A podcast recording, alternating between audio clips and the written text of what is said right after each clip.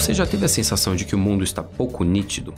De que as engrenagens que regem as relações sociais e de poder político e econômico estão um pouco turvas, mais difíceis de enxergar?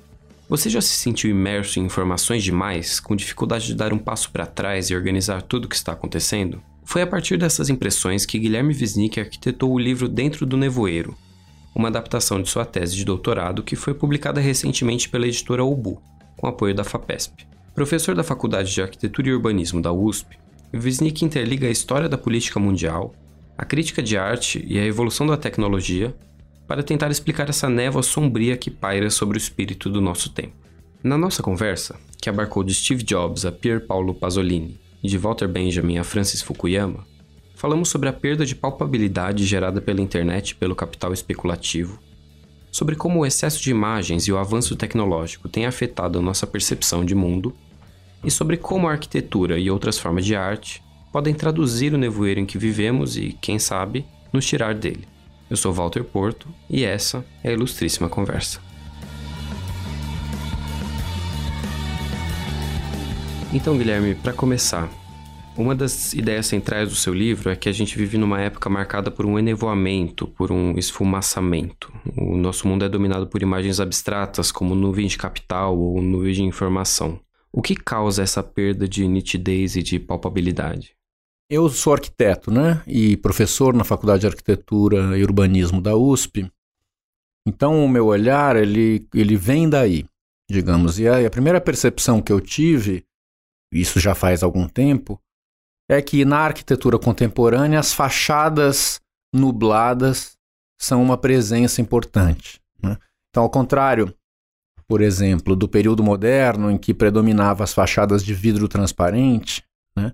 hoje nós temos muito mais arquiteturas veladas, a gente pode dizer que em que a presença do vidro ou das resinas e dos acrílicos elas são mais misteriosas, né? São, por exemplo, de vidros jateados, com alguma película, e o que faz com que você não veja exatamente através. Você enxerga, existe uma translucidez, mas não uma transparência. Então, essa foi a primeira percepção, e, e a partir daí é que eu fui expandindo esse raciocínio para, no fundo, entender, descobrir, na verdade, que o nevoeiro e o nublamento, muito mais do que só na arquitetura, pode ser pensado como uma metáfora do estado do mundo contemporâneo. Então, é, a sua pergunta vai por aí e, e essa é a tese do livro. A tese é de que nós vivemos num momento histórico onde nada está muito claro, né? onde a gente vive numa espécie de serração. Quando você pega a serra e entra no meio daquela daquela neblina e fica todo mundo um pouco apreensivo, né? porque você não enxerga muito é, um palmo na sua frente. Então é, é, um período de incertezas. Eu acho que isso é claro para todo mundo. Um, um, momento de mudança de paradigmas muito forte, um momento de retrocesso conservador. Né? Então uma série de de percepções e de convicções que muita gente tinha, mais ligado ao campo da esquerda, estão caindo. E as pessoas, nós, ficamos atônitos. Né? O nevoeiro ele é uma metáfora disso, né? é uma, uma incapacidade de ver direito. O, o, curioso, isso você viu certamente também no livro, é que é, o meu argumento ele tem algo de dialético no sentido de que também é possível dizer que o nosso mundo é o mundo da nitidez. Né? De certa forma, a gente vive um mundo do império da imagem, e essas imagens nos assaltam cada vez mais com muita nitidez. É a publicidade. A definição, inclusive, de pixels das imagens na internet é cada vez maior. Então, no fundo, o que há é uma espécie de guerra entre dois domínios: um domínio da nitidez e um domínio do dublamento. E a gente não percebe isso muito bem. E o que eu tento fazer no livro é mostrar é, o, o, quanto essas, esses dois vetores eles atuam sobre o nosso mundo. Mas voltando ainda na sua pergunta, é, tem um ponto fundamental mesmo que você nota, que é o nevoeiro ele não está só, portanto, nas fachadas da arquitetura, nem só nesse sentimento geral de, de, de uma percepção embaçada. A, a nuvem é a grande metáfora, talvez, de muita coisa hoje. Então, as clouds da internet e o capital financeiro volátil. Né? Esses dois campos da produção e da percepção do mundo contemporâneo viraram nuvem. Primeiro o capital financeiro, né? o trabalho que foi deixando, o, o valor que foi deixando de estar ligado ao trabalho físico, isso é, a transformação da matéria, a produção de coisas, de bens palpáveis, e que foi se deslocando para pura especulação. Então é comum a gente enxergar, ver, ler autores que falam, que tratam o capital financeiro como se fosse um enxame de abelhas ou, ou uma nuvem, uma tempestade né, que se desloca Lembra quando a gente aqui, nos anos 90, início dos anos 2000, com as primeiras privatizações, governo Fernando Henrique, globalização, falava muito em risco país, né? Quer dizer, em um segundo o capital internacional pode voar e fugir do seu país e abandonar e vai quebrar tudo, né? Então, quer dizer, o capital ele teve essa mobilidade e, e junto com essa mobilidade ele virou impalpável. Então, essa é uma nuvem. A outra é, são as clouds da internet, né? o modo como as informações foram se deslocando para o ar e foram se tornando essa coisa um tanto é, desmaterializada e que a gente joga tudo na nuvem para poder acessá-la num segundo. Isso corresponde, é, em grande medida, a um mundo em que tudo é acessado do smartphone. Né? Então, as nossas informações de arquivos elas não estão mais guardadas num servidor fixo num, num, num, computador preso na sua mesa, e sim elas estão acessíveis de qualquer lugar. E as duas coisas operam juntas, né? Porque você também acessa pelo seu celular a sua conta bancária, você faz investimentos no seu celular.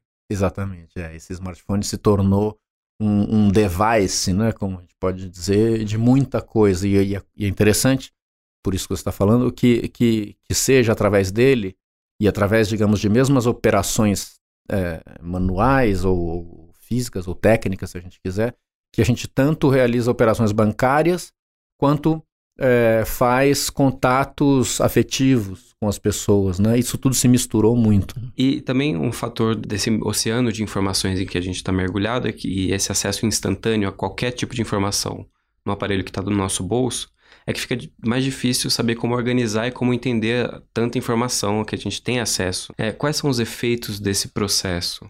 De excesso de informação. Gera uma espécie de embotamento, né? no sentido de que a gente tem muitas possibilidades, elas se tornam nenhuma, de certa forma. Né? Você, quando é exposto a, a uma voragem muito grande de coisas, fica difícil escolher ou fica difícil julgar.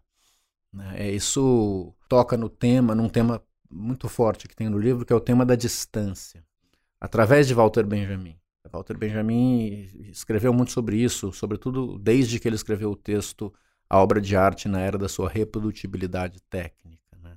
Ele defende a reprodutibilidade técnica naquele momento, é o cinema, né? primeiro a fotografia, depois o cinema, a arte não aurática, a arte reproduzível. Mas, ao mesmo tempo, ele percebe e também lamenta que essa nova arte, que é a arte da imersão, você está na sala do cinema, você está exposto a uma imersão total, aquela imagem é gigante, parece que ela vai vir na sua cara. Né? Com isso, perde-se a distância. O que, que é a distância? A distância é o que sempre possibilitou o julgamento em arte. Você é o sujeito e aquilo é o objeto. Existe uma distância entre essas coisas. E você, com a sua faculdade de julgar, analisa aquilo e estabelece um juízo. À medida que isso vai se perdendo e a relação vai se ficando imersiva, a coisa vem para cima da gente. E, e, a arte hoje é muito, cada vez mais, né? As performances, as instalações, você entra dentro você interage, é, é, essa relação da distância vai se perdendo. Estou fazendo um, uma volta um pouco para chegar de novo na sua pergunta. Quando muita coisa te assalta, você não sabe mais o que fazer com aquilo. Você perde, de certa forma, a capacidade do discernimento. E um autor outro que eu gosto muito, que eu, que eu trago ele no livro para falar disso também, é o Byung-Chul Han, que é um teórico coreano, radicado na Alemanha, que escreveu Sociedade do Cansaço. Nós ficamos embotados de tanto estímulo. E ele fala: pelo excesso do desenvolvimento tecnológico, nós estamos voltando a uma espécie de estágio primitivo do ser humano, que era o da múltipla atenção simultânea. Pensa num, num homem das cavernas, por exemplo. Ao mesmo tempo que ele tinha que alimentar o filho, ele tinha que estar atento se pelas costas dele não vinha um predador para matar. Esse homem, que tem que estar tá o tempo todo atento a muita coisa ao mesmo tempo, ele não tem condições de desenvolver uma relação mais contemplativa que, que, que leva a uma ideia de subjetivação. E hoje, pelo excesso tecnológico, a gente vive uma espécie de reencenação disso. Ao mesmo tempo que você está resolvendo um problema prático, você está mandando mensagens pela rede social, você está ouvindo música, você está fazendo 10 coisas ao mesmo tempo. E, e, esse excesso de atividades, ele é, é redutor da nossa capacidade de concentração. Em determinado momento você menciona que a tecnologia, ao mesmo tempo, ela facilita se expor à verdade das coisas, a, a revelar aquilo que está oculto, mas ao mesmo tempo ela também se torna melhor em falsificar informações, né? Hum. Pelo Photoshop, enfim, por manipulação digital. Isso contradiz a ideia do Walter Benjamin, que você trouxe agora, de que o avanço técnico seria um dos principais aliados da emancipação do homem, né? Você pode comentar um pouco sobre isso? Nesse texto, a obra de arte na era da sua reprodutibilidade técnica, um texto seminal, né, de 1936, o Walter Benjamin faz uma aposta muito forte na arte técnica nessa, que era a fotografia e depois o cinema. E essa aposta vinha aliada a conteúdos da psicanálise, da ideia do inconsciente, e do surrealismo, do qual o Walter Benjamin era próximo. Com o desenvolvimento técnico, digamos, a câmera, o zoom, uma fotografia, uma lente de filmagem, ela pode se aproximar muito de um objeto e essa aproximação ela vai revelar detalhes que o nosso olho nu não vê.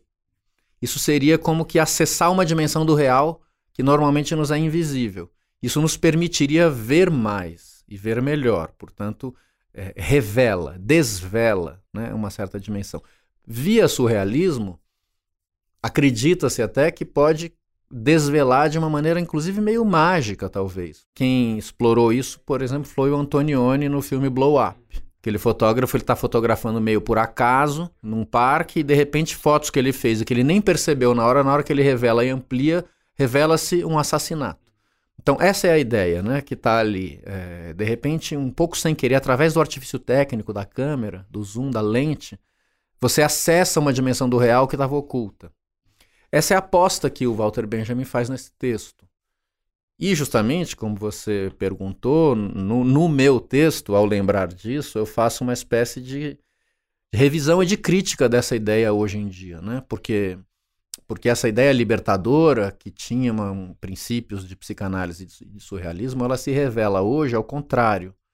Né? O desenvolvimento técnico ele levou ao encobrimento do real. Essas, essas falsificações, essas manipulações, né? É, a pós-verdade tudo que nós assistimos aqui sobre manipulação nas eleições, Steve Bannon, né, são por meio de, de, desses artifícios técnicos. Né? Tanto da manipulação mesmo, por exemplo, não só imagem, hoje em dia já existe o Photoshop de áudio, né, que você pode, através do timbre de voz de alguém, botar a pessoa falando uma coisa que ela não falou. É de fato assustador. Tanto do, do ponto de vista técnico você pode fazer isso, quanto as mídias sociais geraram mecanismos de tornar alguma coisa plausível, né? Simplesmente porque você recebe pelo WhatsApp uma informação, você tende a acreditar nela, porque parece que ela foi enviada para você. E isso é uma naturalização.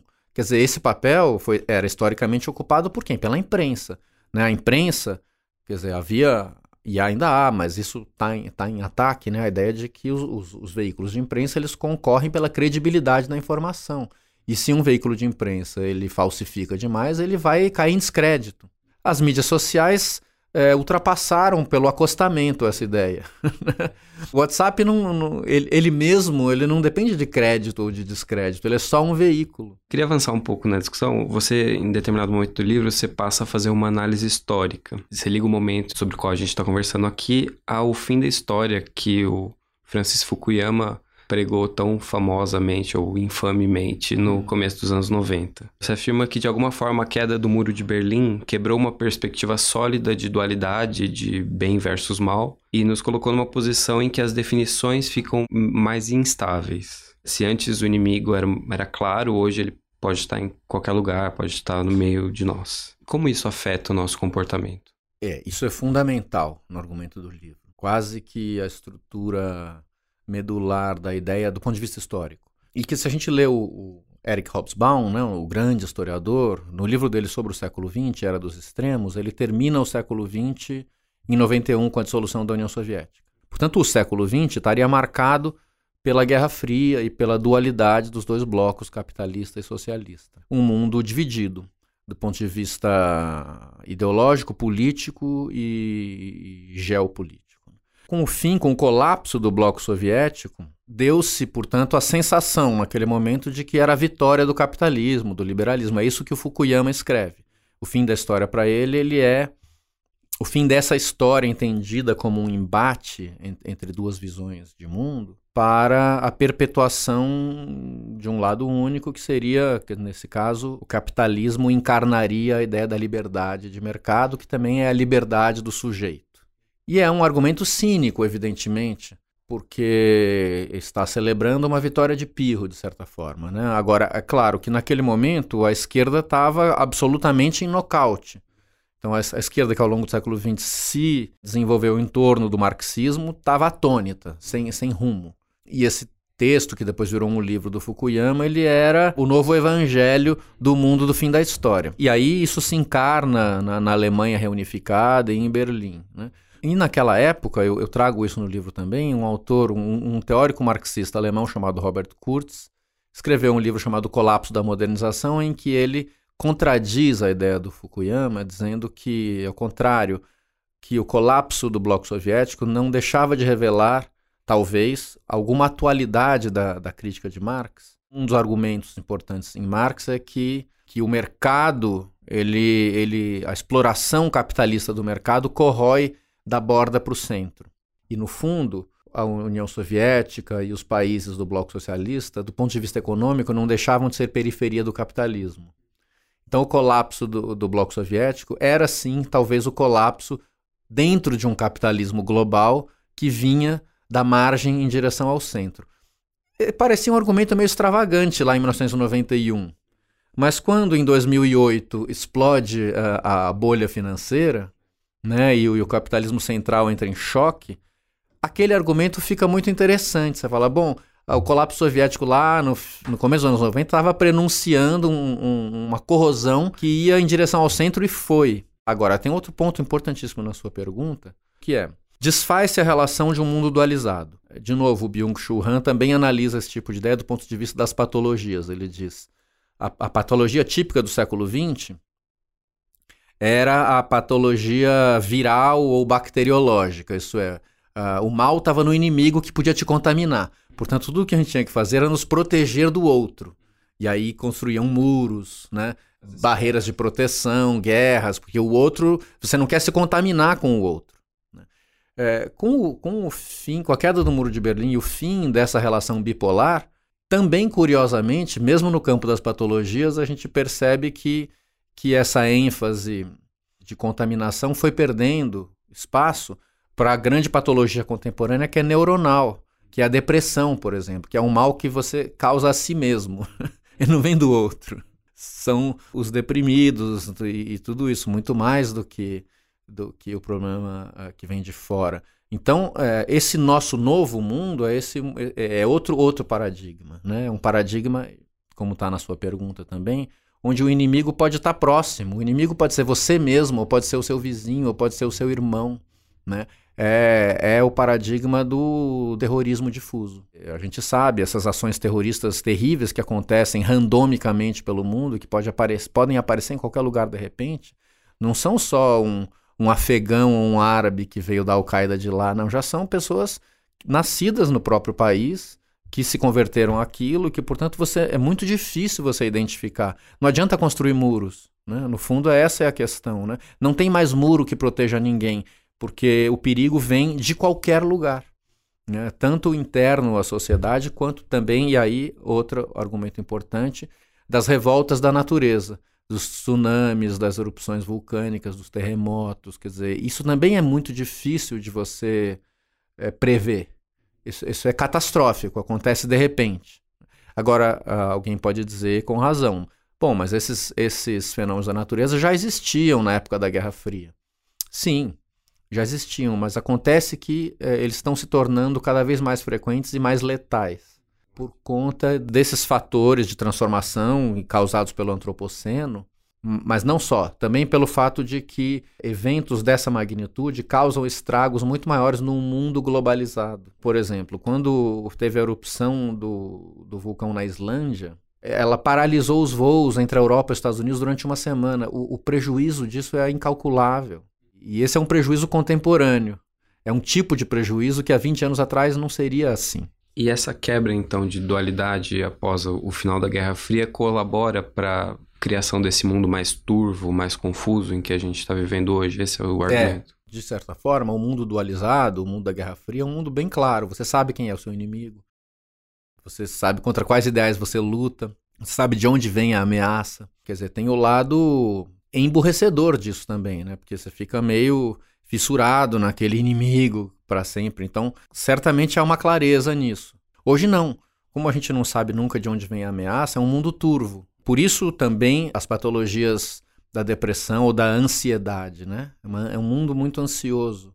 Será que os extremismos que a gente vê hoje dentro do próprio Brasil não estão relacionados a uma volta a um mundo mais fácil, como era na Guerra Fria? Porque hoje você vê tanto pessoal à direita dizendo, ah, seus comunistas, quando o pessoal à esquerda falando, ah, fascistas. Esse esgarçamento das relações políticas, será que não está relacionado a uma busca por uma leitura mais fácil de mundo? Pode ser, uma ideia interessante essa sua. É muito difícil viver no nevoeiro, né? Nesse estado de incerteza tão grande que define o nosso mundo, digamos, ele é ao mesmo tempo, ele é terrível, né? Isso foi engendrado por um sistema de maneira perversa, por outro, há um desafio aí, porque é um mundo não dicotômico. Isso é interessante também, ao mesmo tempo. O mundo da Guerra Fria é muito dicotômico, é um pouco emburrecedor. A sua pergunta puxa um pouco para isso, né? Esse estado em que estamos no nevoeiro, ele envolve uma complexidade que nós precisamos aprender a conviver nela, né? E essas reações conservadoras querem restaurar um mundo mais fácil, né? Um mundo onde as certezas são mais visíveis, né? Onde você pode xingar aqueles de depravados, os outros de moralistas, esquerda e direita. Então, acho que sim. Tem, tem talvez uma, uma necessidade de retorno a um, a um lugar mais confortável.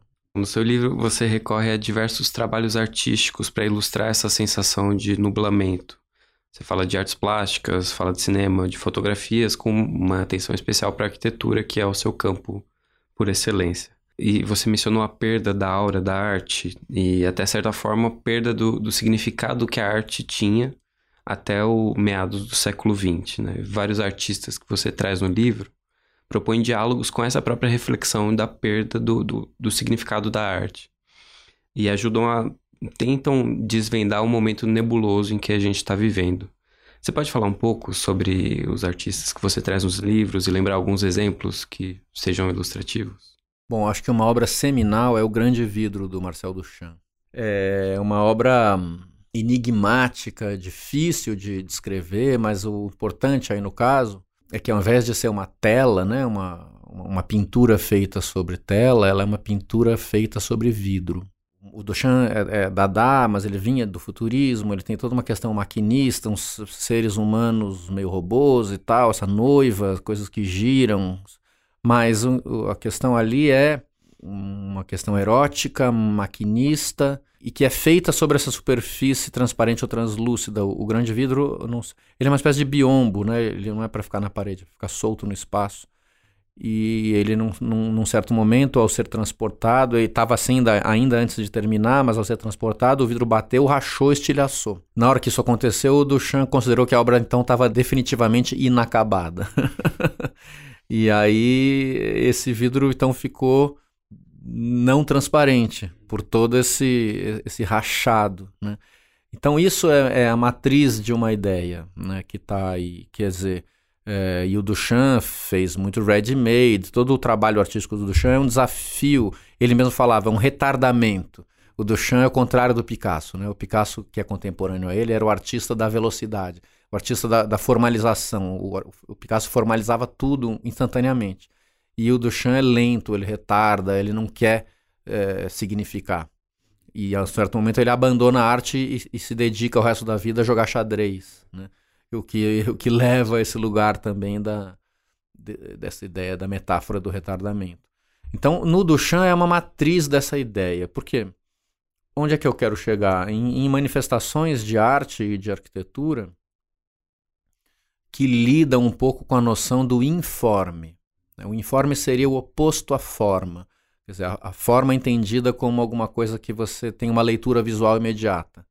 O informe ele retarda, ele, ele não quer que a leitura que você faça seja imediata. Portanto, é uma maneira de resistência a hipervisibilidade do mundo contemporâneo, né? a, a, a imagem como publicidade, tudo isso. Esse é o lado muito positivo ou fértil do nevoeiro, que é um caminho que eu tento traçar no livro. Se o nevoeiro ele é terrível como lógica do sistema no qual nós estamos hoje, ele também é, ao mesmo tempo, um caminho de resistência ao império da imagem. Isso pela via da arte e da arquitetura.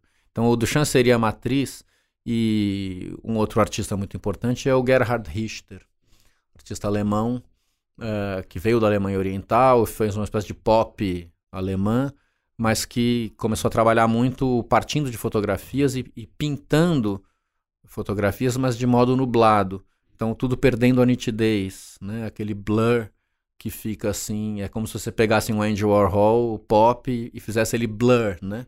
Quer dizer, é, é uma contradição. Como é que a imagem pop vai ficar sem foco? E isso acaba sendo, uh, hoje, a arquitetura contemporânea, essa arquitetura dessas peles enevoadas, desses véus, ela dialoga muito com o universo da arte, com essas matrizes às quais eu estou me referindo. E aí, talvez o exemplo mais cabal no campo da arquitetura para falar disso, poderia falar outros, mas é o Blur Building, do Diller Scofidio, né? Uh, que é uma dupla americana. E esse edifício foi feito numa Expo em 2002, uma Expo na Suíça. Foi o pavilhão central daquela Expo. E foi feito dentro do lago. Então uh, as pessoas tinham que atravessar uma passarela para chegar lá dentro. E o que acontece? Esse, esse edifício, esse pavilhão, ele era feito de fumaça. Eram só algumas lajes metálicas, uma coisa sem, sem, sem nenhuma expressividade formal, mas existia um sistema de captação da água do lago e de transformação em gás. Então, aquilo virava uma nuvem muito densa em volta dessas lajes.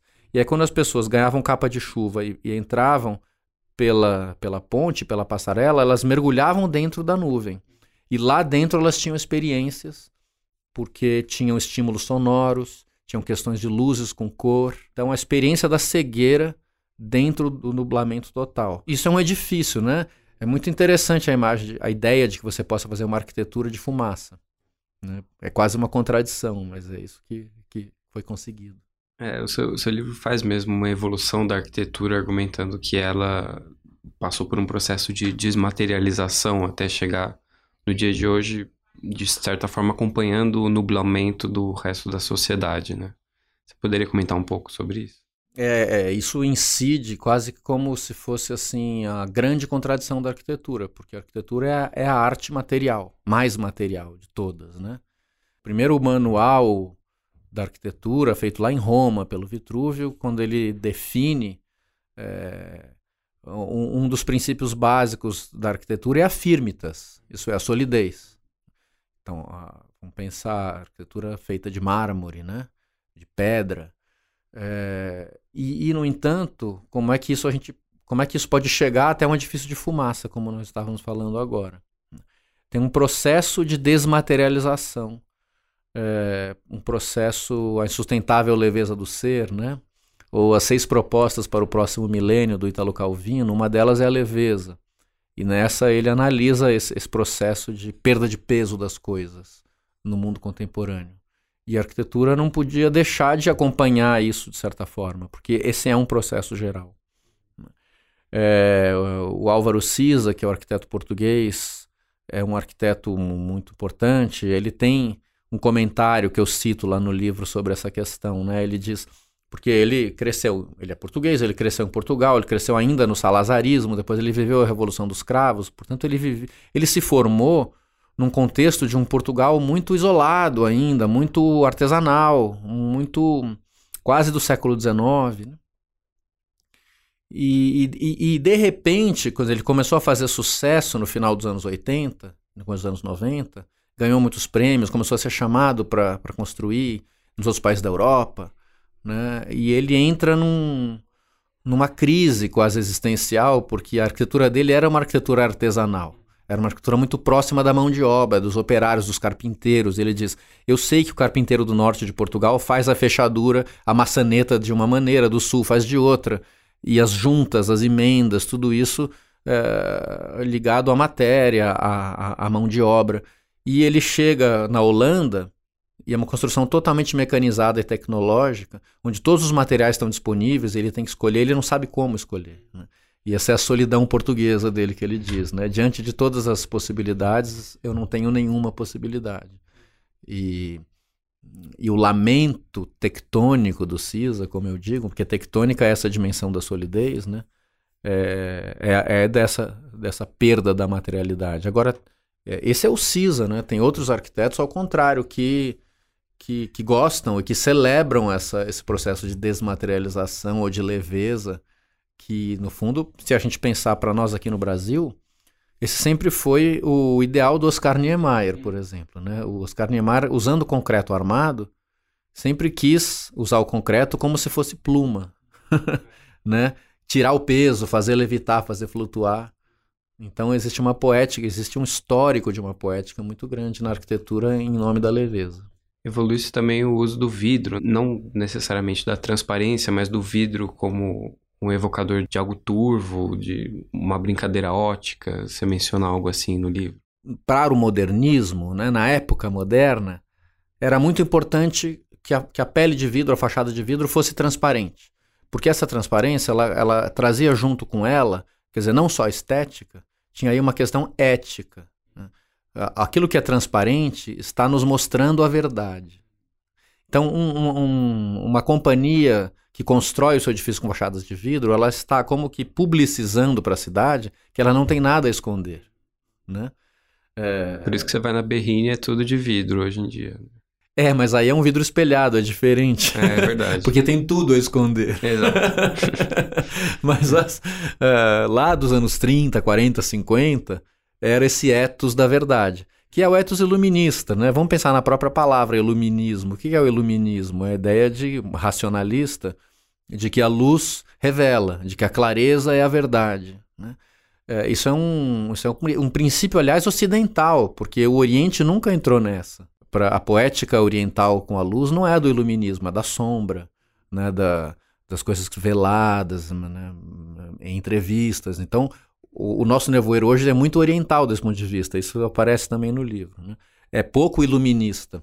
Mas então, para o modernismo, tinha essa questão da transparência. Hoje, esses vidros turvos, como você pergunta aí, eles são, eles estão em, em outro plano. É, digamos, é uma transparência não literal, mas fenomênica. Eu estou me remetendo ao conceito do, do Colin Rowe, um grande teórico da, da história da arquitetura americano, que tem um texto seminal que, que analisa isso. A, a, partir do cubismo, ele começa a perceber. Você pode ter dois tipos de transparência, das, das, telas cubistas mesmo. Dois tipos de transparência. A transparência literal é aquela que você vê através, como uma fachada de vidro. E a transparência fenomênica é aquela que as coisas estão meio que nubladas uma por cima da outra. Elas são um palimpsesto. Tem muita coisa é, somada. Né? E você vê todas juntas. É, isso é mais turvo. Né? E isso fala mais à nossa sensibilidade contemporânea.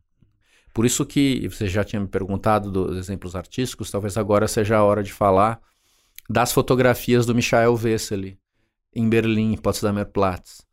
Porque o Michael Wessely, talvez quem está ouvindo aqui o programa possa conhecê-lo, porque o, o Wessely tem trabalhos no Brasil, ele fez é, agora, por exemplo, ele fez fotos da construção do novo edifício do IMS na Paulista. Essas fotos estão expostas lá no último andar do prédio do IMS. Fotos que duram anos. Longa exposição. O que, que, que acontece? O Michel Wessel ele desenvolveu uma técnica muito interessante que é fazer fotos de super longa exposição. Fotos que duram dois, três anos.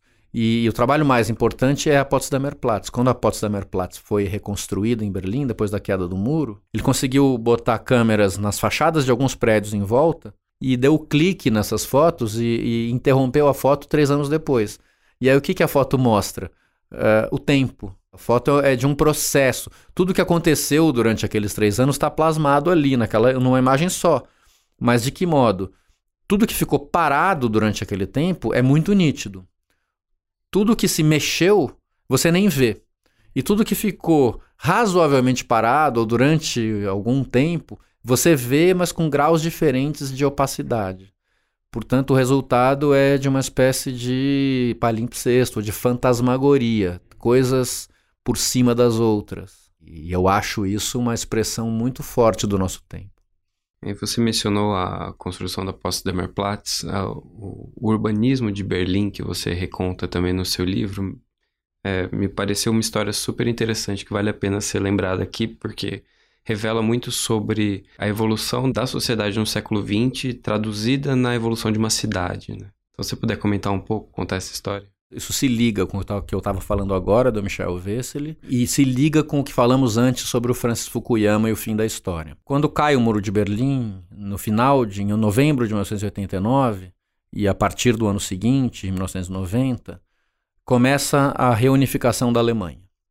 Exatamente nesse clima de euforia capitalista do, do, suposto fim da história, da vitória do liberalismo. Então, a transformação do mundo em um mundo inteiramente capitalista tinha como símbolo maior Berlim, Alemanha e Berlim, em especial, porque Berlim era a cidade dividida. Berlim era a grande ferida da Guerra Fria, a cidade por onde passava o muro. E a Potsdamer Platz era a praça principal de Berlim antes da segunda, até a Segunda Guerra Mundial. Durante a Segunda Guerra, a praça foi destruída pelo bombardeio. E depois a cidade foi dividida e o muro passava em cima de onde era a antiga praça. Então a Potsdamer Platz realmente desapareceu. E ficou desaparecida por décadas. Parênteses, há uma cena linda do filme Asas do Desejo do Wim Wenders, né, que se passa ali, que um velho anda no meio de um matagal perto do muro e vai pensando, e a gente ouve o pensamento dele porque o anjo consegue ouvir, né? Então a gente, o público também ouve. E esse filme é de 1987. Faltava dois anos para cair o muro, ninguém podia imaginar isso. Assim que cai o muro, uma das primeiras ações é reconstruir a Potsdamer Platz. Não como ela era antes, mas uma nova. E aí existe uma grande disputa. Vocês podem imaginar todo o empenho uh, do status quo, do establishment, para fazer uma grande obra. Né? Tem um concurso de arquitetura que gera polêmica, é cancelado, depois convidam o Renzo Piano para fazer o master plan. Para quem não conhece, o Renzo Piano é um grande arquiteto italiano, que, por exemplo, é um dos autores do, do Beaubourg, do Centro Pompidou em Paris. Né? E o, o, o Renzo Piano faz, essa obra é construída, e, no entanto, é mesmo com bons arquitetos, é um lugar é, insípido, anódino, é horrível. Né? Eu não conheço ninguém que tenha sentido bem na Potsdamer Platz, né? porque ela exala essa artificialidade. Então, o que acontece? Ela deveria ser o símbolo desse, desse mundo capitalista vitorioso. E no fundo ela não consegue ser. Por isso é que eu acho que as fotos do Michel Wessel da Potsdamer Platz são tão poderosas. Porque como elas são fantasmagóricas, elas são feitas de camadas, tem andaimes, tem gruas, tem lajes sendo construídas, o, o que elas mostram pra gente é que a ideia da reunificação é ideológica, é falsa. Né? Tudo que se quis propagandear naquele momento, que, nossa, olha que maravilha essa cidade reunificada. Não é. Não é porque ela, de fato, é, não é verdadeira. Até porque a gente sabe que, que a parte oriental, muitas é, sofreram muito do ponto de vista da valorização imobiliária, expulsão de populações, processos violentíssimos. Né? Então, a ideia de, de reunificação como pacificação é absolutamente falsa, uma falsificação. Isso é que essas fotos mostram de maneira potente. Agora, também na sua pergunta, Berlim é essa cidade que podia ter convivido com seus vazios. Esses vazios poderiam ter, ter sido espaços de uma riqueza enorme, que pudessem ter sido mantidos como feridas abertas ou como memórias de um trauma. E, e, não é isso que foi feito. Na construção estética que foi feita nas últimas décadas e, e que culminou no, no mundo nublado em que a gente vive hoje, uma das figuras mais importantes foi a do Steve Jobs, que você traz nos liv no livro a determinado momento, que ele cria um, tanto o aparelho que as pessoas usam para se comunicar com praticamente tudo que está ao seu redor, quanto ele cria uma estética própria que, que é reproduzida e que captura bem os zeitgests, como você argumenta. Qual que foi o papel do, do Steve Jobs na construção da nossa percepção do mundo hoje? Think different, né? Pense diferente. O, o, o, Jobs era um cara produto do mundo da contracultura, foi hippie, né? É, mas é uma contracultura do Vale do Silício. O que é interessante, ele não era ele mesmo um cara muito tecno, especialmente tecnológico, né? Ele conseguia, estando próximo do, dos gênios da tecnologia, ele conseguia municiá-los com uma análise de comportamento. Que ele realmente era bom para perceber era o que, que o mundo estava demandando como comportamento. Ele conseguia fazer a integração da tecnologia com essa ansiedade por, um, por novos comportamentos. E, e, justamente comportamentos de integração de serviços, né? Então, uma das coisas, quer dizer, a superação do sistema DOS, do sistema IBM, esse, o sistema do computador IBM é o sistema axial de pastas. É um pouco transforma, no, faz no computador aquilo que era a, a, nossa mesa de trabalho, as nossas gavetas, né? É, e, e, o que o Macintosh, o que a Apple fez, foi jogar isso no lixo, né? E, e fazer a gente guardar informações pela busca de uma coisa de, de, uma maneira completamente diferente, né? Não por pastas.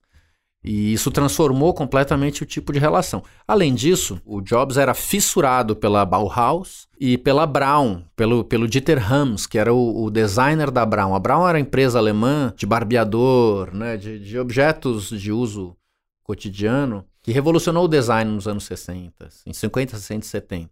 E se a gente pega os computadores da Apple, eles parecem muito com, com, com os rádios da Brown, né?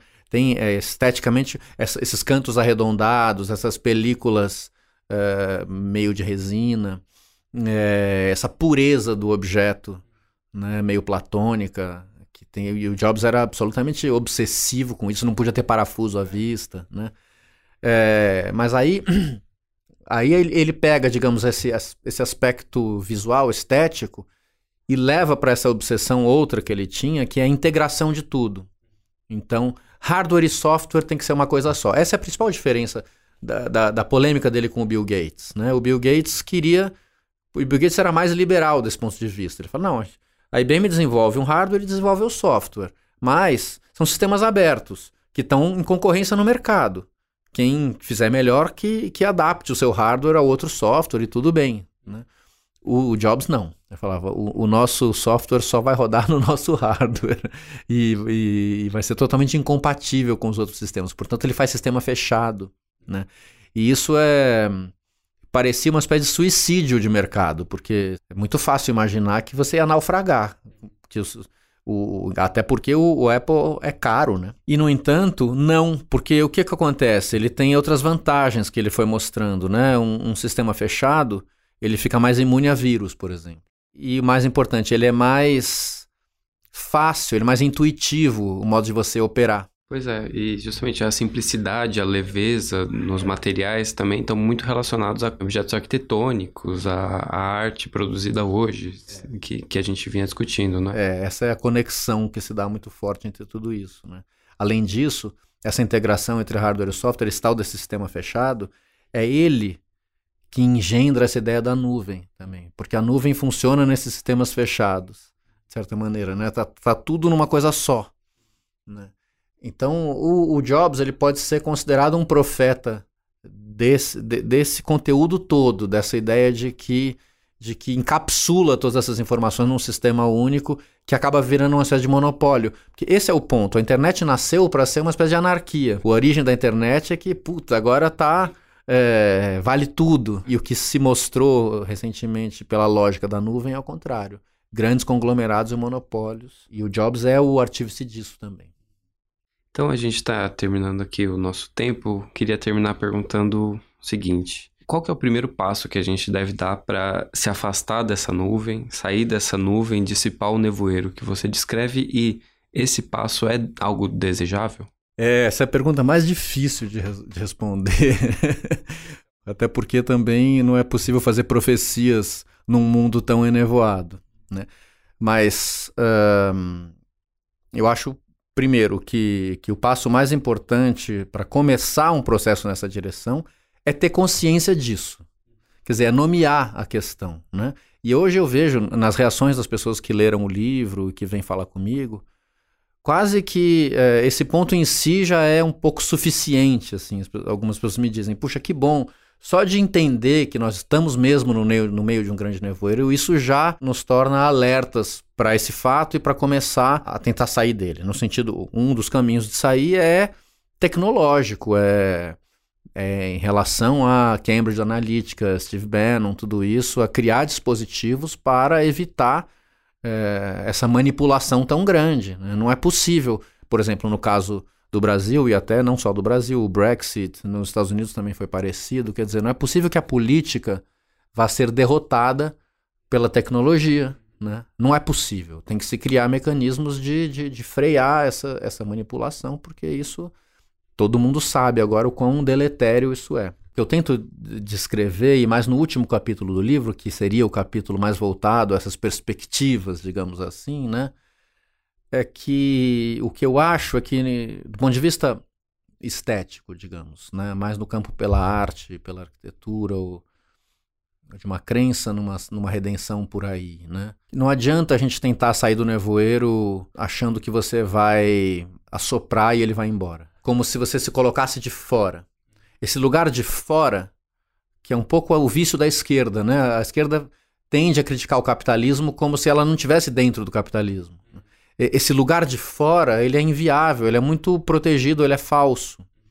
Então não adianta a gente tentar é, emular essas visões. A gente tem que é, entender que nós estamos mesmo dentro do nevoeiro e é de dentro dele que tem que se armar perspectivas de leitura e de crítica. E o próprio nevoeiro nos dá armas para isso. Por isso que tem um aspecto dialético e ambíguo que eu desenvolvo aí, essa resistência à imagem, pelas poéticas do embaçamento, também são é, fundamentais. Também são uma maneira de olhar para esse mundo, não tentando estar fora dele, mas estando dentro resistir ao império da imagem, produzindo trabalhos cuja significação não é imediata, que te exijam mais reflexão, que te exijam uma parada. É, é, talvez a parada seja uma das questões fundamentais. Né? Um mundo muito acelerado, onde é, os conteúdos estão dados para você reagir num segundo e você nem pensa, você já assimila aquilo, você dá aquilo por resolvido, vai para o próximo. Então não é isso seria, seriam uh, dispositivos que nos façam uh, parar diante de alguma coisa, ficar algum tempo tentando decifrá-la. Daí a, a brincadeira com a expressão imagem-enigma, que está no fim do livro, porque imagem e enigma são duas palavras que são quase um anagrama, né? são as mesmas letras. Quase é um anagrama imperfeito, porque ele funciona em espanhol, porque imagem em espanhol termina com N e não com M. Aí é perfeito o anagrama. Em português é imperfeito. Mas, é, quer dizer, tem uma certa aposta na cegueira, né? Esse enigma, ele, ele decorre do fato de, de nós não vermos bem. E não ver bem talvez seja bom, de um certo ponto de vista. Ele te exige reflexão, exige um momento de, de passo atrás. Por isso que, talvez para terminar essa resposta e essa conversa, uma reflexão que está lá na, no capítulo final do livro, que eu gosto muito, é como o Jorge de comenta o, o Pasolini falando dos vagalumes. Pierpaolo Pasolini, o grande cineasta, escritor italiano, uh, tem esse texto lindo. Uh, o, o, texto original é da época da Segunda Guerra, ele é muito jovem, um grupo de amigos. Uh, numa cidade da Itália, eles vão, enquanto existe um clima todo de, de proteção contra bombardeios possíveis, né? um facho de luz que, que passa como um farol iluminando tudo e, e vigiando as pessoas, esse grupo de amigos sobe num morro e vê um chame de vagalumes. E esses vagalumes dançam e estão numa cópula amorosa. Isso passa a ser a metáfora de uma luz pulsante, como da própria arte, um mundo criativo que aparece e some. No ano em que ele morreu, em 75, Pasolini estava muito negativo e escreve um texto amargo em que ele diz: Os vagalumes morreram. Aqueles vagalumes em que eu via essa possibilidade, eles não. Por quê? Por quê? Porque os pesticidas, os produtos que são usados na agricultura, tudo acabaram com os vagalumes, por um lado. Por outro, porque a luz matou os vagalumes. Não, não a escuridão, a luz, o excesso de luz. E que luz é essa? É a luz do consumo, a luz dessa. Não foi a luz do fascismo.